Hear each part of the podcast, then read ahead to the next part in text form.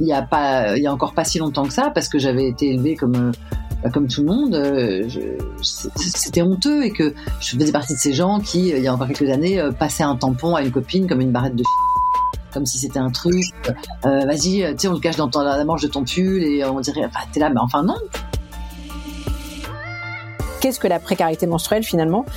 C'est le fait d'avoir des difficultés à avoir accès à des protections périodiques en quantité suffisante c'est pas n'importe qui qui vit la précarité menstruelle. C'est les personnes qui sont déjà précarisées dans la société, qui sont déjà marginalisées, dont les voix comptent moins. Si on ouvre le dictionnaire pour trouver la définition de cheminement, on lit action de cheminer. Mais aussi, en parlant de quelque chose qui est en mouvement, on lit que le cheminement est un déplacement, une avance, une progression graduelle. Dans ce podcast, je vous emmène sur les chemins de l'action et de l'engagement social pour aborder une problématique sociétale mondiale, la précarité menstruelle. Je vous ferai rencontrer des femmes et des hommes qui se battent contre cette précarité, qui créent des projets pour une société plus inclusive et qui mesurent l'impact de leurs actions. Je suis Marguerite de Rodelec, bienvenue dans une nouvelle saison de cheminement réalisé en partenariat avec Impact Tank, une organisation européenne qui valorise les innovations sociales qui ont un vrai impact. Épisode 2. Comment former les générations futures. La première fois que j'ai eu mes règles, j'étais très loin des réalités du corps d'une femme. J'étais en primaire, j'avais 9 ans, je me sentais encore enfant, je jouais à la poupée. Dans ces moments-là, c'est si important d'être accompagné, d'être entouré par des personnes qui connaissent le sujet, qui savent trouver les bons mots pour répondre aux questions. Aborder la question des menstruations, ce n'est pas juste donner une protection hygiénique. C'est aborder une question intime, c'est donner des clés pour comprendre comment fonctionne le corps et ce qu'est la santé gynécologique et sexuelle. Ce n'est pas si simple d'aborder ces questions avec un enfant, un adolescent ou un adulte ce n'est pas si simple à aborder, que l'on soit un enseignant ou un soignant. Ce n'est pas si simple à aborder dans le cadre scolaire et dans le cadre professionnel. Dans la lutte contre la précarité, la question des femmes est arrivée assez tard, il y a une dizaine d'années, me précise Gaëlle Tellier, vice-présidente exécutive du groupe SOS en charge des solidarités, du social et des questions d'égalité de genre. Chez SOS, nous accueillons énormément de femmes, dans, notamment dans nos structures d'hébergement. Et ces femmes sont très très souvent confrontées euh, à des problématiques de précarité menstruelle, d'accès à des protections périodiques et plus largement sont confrontées à la question du choix aussi des protections périodiques. Elles sont, euh, ou en tout cas à l'absence de choix euh, qu'elles pourraient être amenées à faire du fait de leur précarité. Parmi les femmes euh, que nous accueillons, elles ont la plupart du temps euh, connu des épisodes d'errance, la rue. Et c'est vrai que gérer les règles dans, ces périodes d'errance, c'est souvent quelque chose de très très compliqué. Et puis on accueille aussi des familles. Et donc pour nous, la question des, des jeunes filles, des enfants, filles ou garçons d'ailleurs, nous accueillons et comment on aborde cette question euh, des règles avec eux dans une volonté plutôt d'éducation à la santé au sens large et à la santé des femmes plus en particulier, pour nous quelque chose qu'on souhaite porter dans nos différents établissements. Ce que dit Gaëlle, c'est que le regard de la société sur les règles ne pourra évoluer que si on aborde ce sujet en rappelant que c'est naturel et que ça fait partie de la biologie des filles, des jeunes filles, des femmes. Mais pour que les règles soient un sujet simple à aborder pour tout le monde et avec tout le monde, former les professionnels de l'éducation nationale et les éducateurs de centres d'accueil est indispensable. Aborder euh, la, question de l'intimité, ça nécessite pour les professionnels, mais quels qu'ils soient finalement, quels que soient les professionnels qui vont être en contact avec des petites filles, des jeunes filles, des femmes, mais également des enfants garçons, de pouvoir aborder ce sujet en fonction euh, de l'âge de la personne euh, qu'on accompagne est pas si simple et nécessite que les différents professionnels puissent être accompagnés sur la manière dont ils vont l'aborder.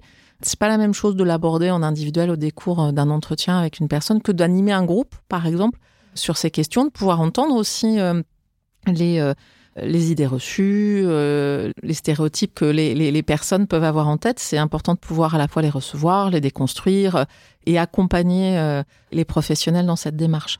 Donc, euh, quand on parle de tout type de professionnels, c'est aussi bien effectivement l'éducation nationale que, pour ce qui nous concerne, des éducateurs qui interviennent auprès d'enfants dans les, nos structures, puisque le, le, le groupe SOS accompagne des enfants dans les structures d'accueil de type maison d'enfants à caractère social ou structure de protection de l'enfance d'une manière générale, c'est aussi important de pouvoir aborder ces questions euh, avec ces enfants euh, et ces jeunes. Et puis, euh, comme je vous le disais, au, groupe SOS, nous gérons également des dispositifs d'accueil, notamment de personnes en situation de précarité, où nous accueillons des femmes, où nous accueillons des familles, et de pouvoir former les professionnels qui accueillent ces femmes, ces familles, ces enfants à aborder ces questions de l'intimité et des règles est important, y compris pour pouvoir répondre aux besoins des personnes que nous accueillons, y compris pour pouvoir euh, systématiser euh, le fait de poser la question euh, à une femme que nous hébergeons, de savoir si elle a des protections lorsque nous l'accueillons, si elle en a besoin, et puis plus largement de poser la question du choix du type de protection. Accompagner les jeunes filles et les femmes, c'est aussi leur permettre de faire un choix éclairé dans le type de protection qu'elles souhaitent mettre. Des serviettes hygiéniques au tampon, en passant par la cup ou encore les culottes menstruelles. Y compris parce qu'il n'y a pas que les serviettes et les tampons, et de pouvoir élargir ce spectre euh, au champ des possibles et que ça puisse devenir un choix pour euh, euh, les jeunes filles et les femmes d'utiliser tel type de protection plutôt que tel autre et un choix éclairé c'est important, mais pour ça, il faut que l'information euh, leur parvienne. Et il faut que les professionnels euh, qu'elles peuvent avoir en face d'elles, mais quelle que soit d'ailleurs euh, leur profession et leur champ d'intervention, aient les informations suffisantes aussi pour pouvoir éclairer leur choix. Et ça, ça passe aussi par de la formation. Donc c'est à la fois aborder la question des règles et puis au-delà de ça, aborder la question des protections, du type de protection et en tout cas apporter de l'information aux jeunes filles et aux femmes pour qu'elles puissent choisir. Il existe déjà un certain nombre d'outils et de ressources dans les écoles, les collèges et les lycées qui nous font penser que l'on est sur la bonne voie. Depuis 2018, on a normalement dans les établissements primaires et secondaires en France des référents égalité femmes-hommes. Des séances d'éducation à la vie affective et sexuelle sont aussi organisées. Il faudrait que ces outils aillent plus loin que la vie affective et puissent être exploités pour lutter contre la précarité menstruelle. Voilà une partie de la réflexion de deux soignantes en devenir, Luna et Manon, également porte-parole de l'Association nationale des étudiants sages-femmes, l'ANESF. Lutter contre la précarité menstruelle estudiantine constitue un enjeu d'actualité qui est au cœur des revendications de la jeune population. C'est l'un des combats de l'ANESF dont la voix s'étend via des étudiants de la France entière. Leur dernière enquête réalisée en 2021 auprès de 6000 répondants révèle des chiffres plus qu'alarmants. Et nous, ce qui nous a marqué, bah, c'était premièrement euh, à quel point la précarité menstruelle, elle était euh, élargie, en fait, qu'elle touchait un public qui était très grand et qu'il y avait très peu de personnes, en fait, qui étaient conscients qu'ils étaient victimes de cette précarité menstruelle. Les chiffres, ils étaient quand même assez affolants. C'était 13% euh, qui avaient dû choisir entre euh, s'acheter des protections périodiques ou des objets de première nécessité sachant que 20% des étudiants en moyenne vivent sous le seuil de pauvreté. En fait, on sait que ça représente une énorme, énorme partie euh, des étudiants et des étudiantes, et c'est un sujet sur lequel il n'y avait euh, aucune, euh, aucune donnée, alors qu'il concerne ben, plus de la moitié des étudiants et des étudiantes, donc les personnes qui sont menstruées. La précarité menstruelle va plus loin que le fait de ne pas avoir de protection périodique. Cela englobe également le manque de moyens financiers pour acheter des médicaments ou encore l'accès aux soins comme par exemple payer des rendez-vous médicaux fréquents et nécessaires pour suivre l'évolution d'une maladie quand on est atteint d'une pathologie gynécologique comme le fibromutérin, l'endométriose ou le SOPK, syndrome des ovaires polykystiques.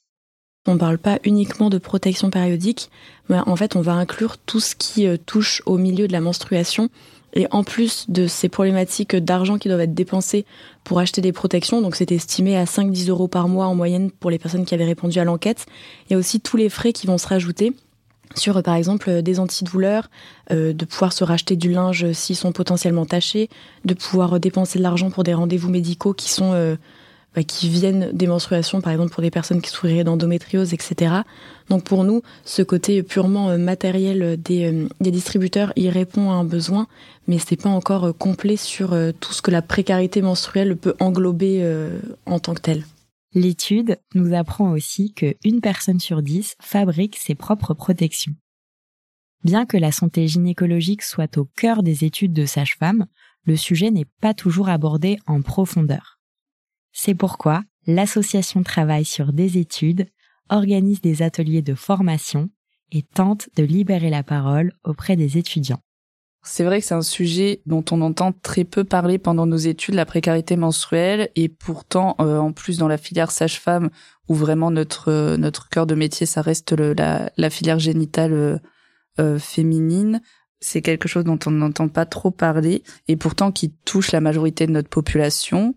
Et on a régulièrement en consultation des patientes ou des patients qui viennent euh, consulter pour des dysménorrhées, par exemple, des, problèmes liés au cycle menstruel. Et en fait, on n'a pas euh, tout le, le, versant de la précarité derrière. Et on a vraiment des études plus focalisées sur le côté euh, médical et pas forcément le tout, en fait, qui concerne la menstruation. Totalement. Et surtout que pour nous, cette précarité menstruelle, elle a un impact sur divers versants et c'est ce qui est mis en lumière aussi dans l'enquête qui avait été réalisée c'est que ça a un, impact très fort d'un point de vue euh, bah, juste euh, socio-culturel euh, d'exclusion d'une partie de la population qui ne peuvent pas se permettre, enfin qui vont avoir plus de mal à sortir pendant les périodes de leur menstruation, qui vont avoir honte d'en parler, qui préféreront rester chez elles plutôt que de sortir. Donc en fait, la précarité menstruelle, elle touche tous les versants de la vie, que ce soit socio, professionnel, que ce soit la santé, la santé purement. Et pour nous, c'est un, un enjeu de pouvoir être formé en tant que futur professionnel de santé à ces problématiques-là et d'informer nos patients et nos patientes qui sont menstruées euh, de ce que ça implique et, euh, et pouvoir les accompagner le mieux possible. En Écosse, le gouvernement met à disposition des produits menstruels gratuits dans les écoles, les lycées et les universités depuis 2020. Comme je le disais dans l'épisode précédent, le gouvernement français a également mis en place des mesures spécifiques. En février 2021, Frédéric Vidal, ministre de l'Enseignement supérieur, de la Recherche et de l'Innovation, a annoncé que les résidences universitaires des CRUS et les services de santé universitaires seraient équipés de 1500 distributeurs de protection hygiénique gratuite et respectueuse de l'environnement, et qu'à partir de la rentrée suivante, ces distributeurs seraient déployés sur l'ensemble des campus universitaires. Pour nous, cette, euh, cette initiative, elle est, euh, elle bonne et elle répond à des attentes euh, qu'il y a purement matérielles de pouvoir fournir assez, assez de protection périodique aux personnes qui sont bénéficiaires de ces établissements d'enseignement supérieur et de recherche. on a plusieurs problématiques qui se posent. La première, c'est qu'on a une très mauvaise vue d'ensemble sur à quel point ces dispositifs ont bien été installés sur tous les campus, même sur des campus euh, délocalisés, et sur euh, ben, en fait à quel point est-ce qu'ils sont assez rechargés en protection, quelle est la qualité des protections qui sont mises à disposition. Donc de ce côté-là, il y a quand même assez assez d'opacité et on va justement relancer une enquête cette année pour faire un petit peu un état des lieux sur ce qui se fait dans chaque territoire pour pouvoir bah, deux ans plus tard après ces annonces pour avoir un petit peu comment ça a évolué. En mars 2023, la première ministre Elisabeth Borne annonce que les protections périodiques réutilisables, culottes et coupes menstruelles, seraient remboursées à partir de 2024 par la sécurité sociale pour les moins de 25 ans. Pour être remboursées, ces protections périodiques devront être achetées en pharmacie, ce qui sera possible sans ordonnance. Mais passé 25 ans, il y aurait de nouveau cette responsabilisation de l'individu face à ses menstruations. Et si les entreprises avaient leur rôle à jouer pour rendre les choses plus faciles? Actuellement, il n'y a pas un pays qui ait adopté des lois ou des mesures parfaites pour lutter contre la précarité menstruelle en entreprise. Voilà le premier constat que me partage Aline Boeuf, doctorante à l'Université de Genève, qui a écrit une thèse sur le sujet. Je pense que quand on parle de précarité menstruelle et d'expérience menstruelle dans le cadre professionnel, personnellement, de recherches que j'ai faites, il n'y a pas un pays qui euh, vraiment euh, détient une sorte de médaille du, du bon élève de, de ce sujet-là.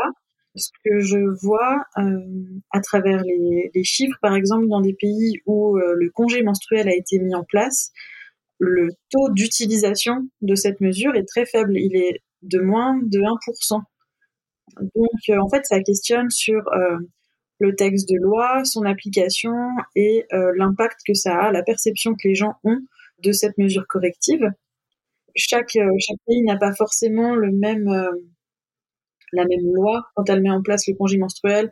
Au Japon, en Indonésie, au Rwanda et en Espagne, la, la loi, elle va être propre aussi, elle va s'adapter en fait au, au système dans lequel elle a été émise.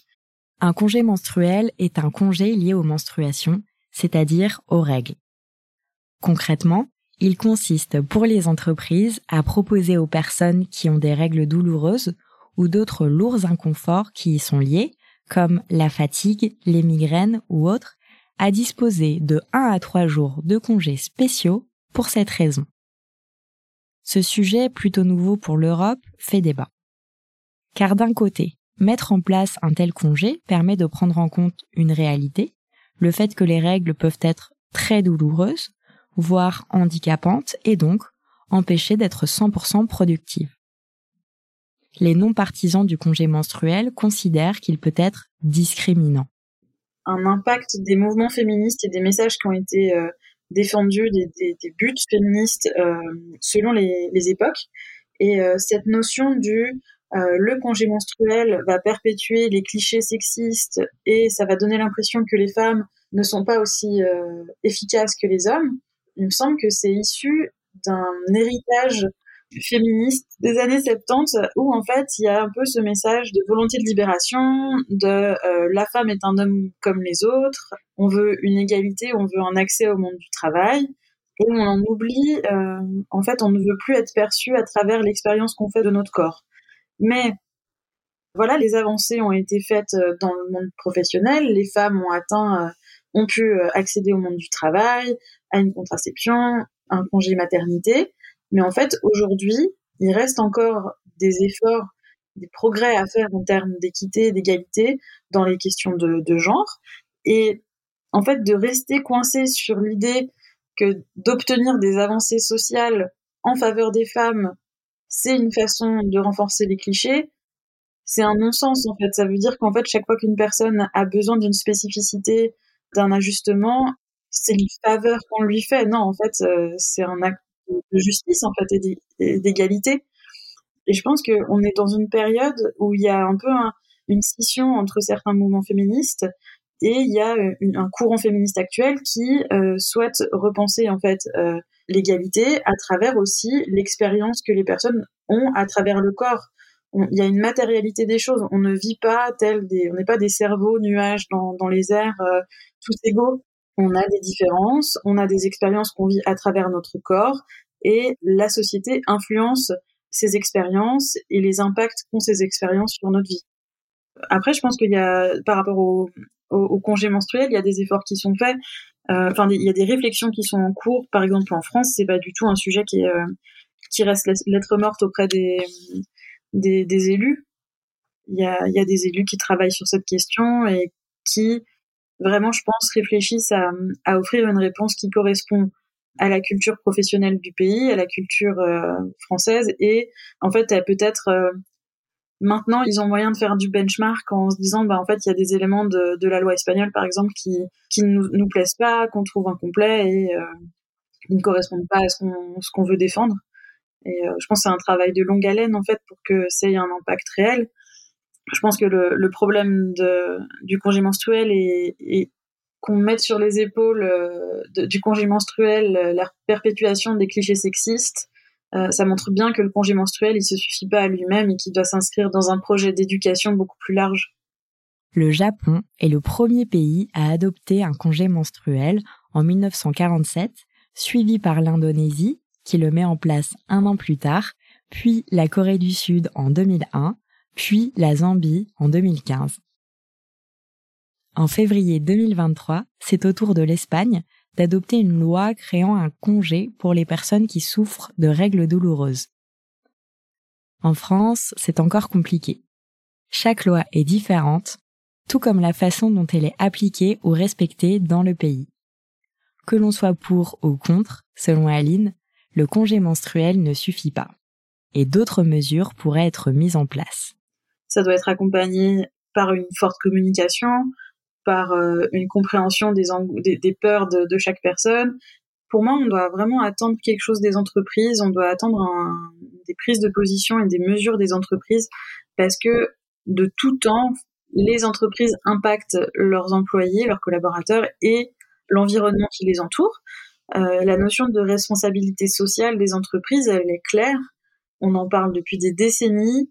On en a parlé beaucoup pour tout ce qui était environnemental. Et euh, maintenant, je pense qu'en termes de, ressources humaines et de, soins euh, apportés à la main d'œuvre, bah, là, on doit faire des gestes significatifs pour le bien-être des employés. Et pour moi, bah, ça passe par des réflexions sur la santé au travail et donc le congé menstruel, est-ce que c'est possible que ce soit mis en place? Est-ce que c'est compatible avec euh, la réalité de l'entreprise? Ou est-ce qu'il y a d'autres mesures qui peuvent s'ajouter à ça? Dans une entreprise, il y a des, actions euh, bah, qui seraient pas si compliquées, qui sont la distribution des produits menstruels, la mise à disposition de produits menstruels, des toilettes propres. Je crois, je ne sais pas si les personnes, les managers se rendent compte de ça, mais en fait, des toilettes propres avec des poubelles et des lavabos dans les cabines, ça peut changer l'expérience menstruelle au travail. Et euh, il y a un autre élément que moi je, trouve particulièrement important. Peut-être que les personnes l'utiliseraient pas, mais je trouve que rien que d'un point de vue euh, symbolique, ce, serait intéressant. Ce serait euh, la mise en place de zones de repos. Il y a des normes, les normes ISO. Quand on veut obtenir certaines normes ISO, on doit avoir dans son entreprise une petite salle pour que les personnes puissent allaiter. Aline n'a pas tort. C'est vrai que d'avoir des toilettes propres avec des poubelles, un lavabo, c'est le B pour les personnes qui ont leurs règles. Et pourtant, c'est loin d'être acquis. Si, dans l'un des pays les plus riches du monde comme la Suisse, on doit négocier pour obtenir une poubelle, qu'est-ce que c'est dans des zones moins privilégiées? C'est super inquiétant. Et c'est ce que nous verrons dans le prochain épisode.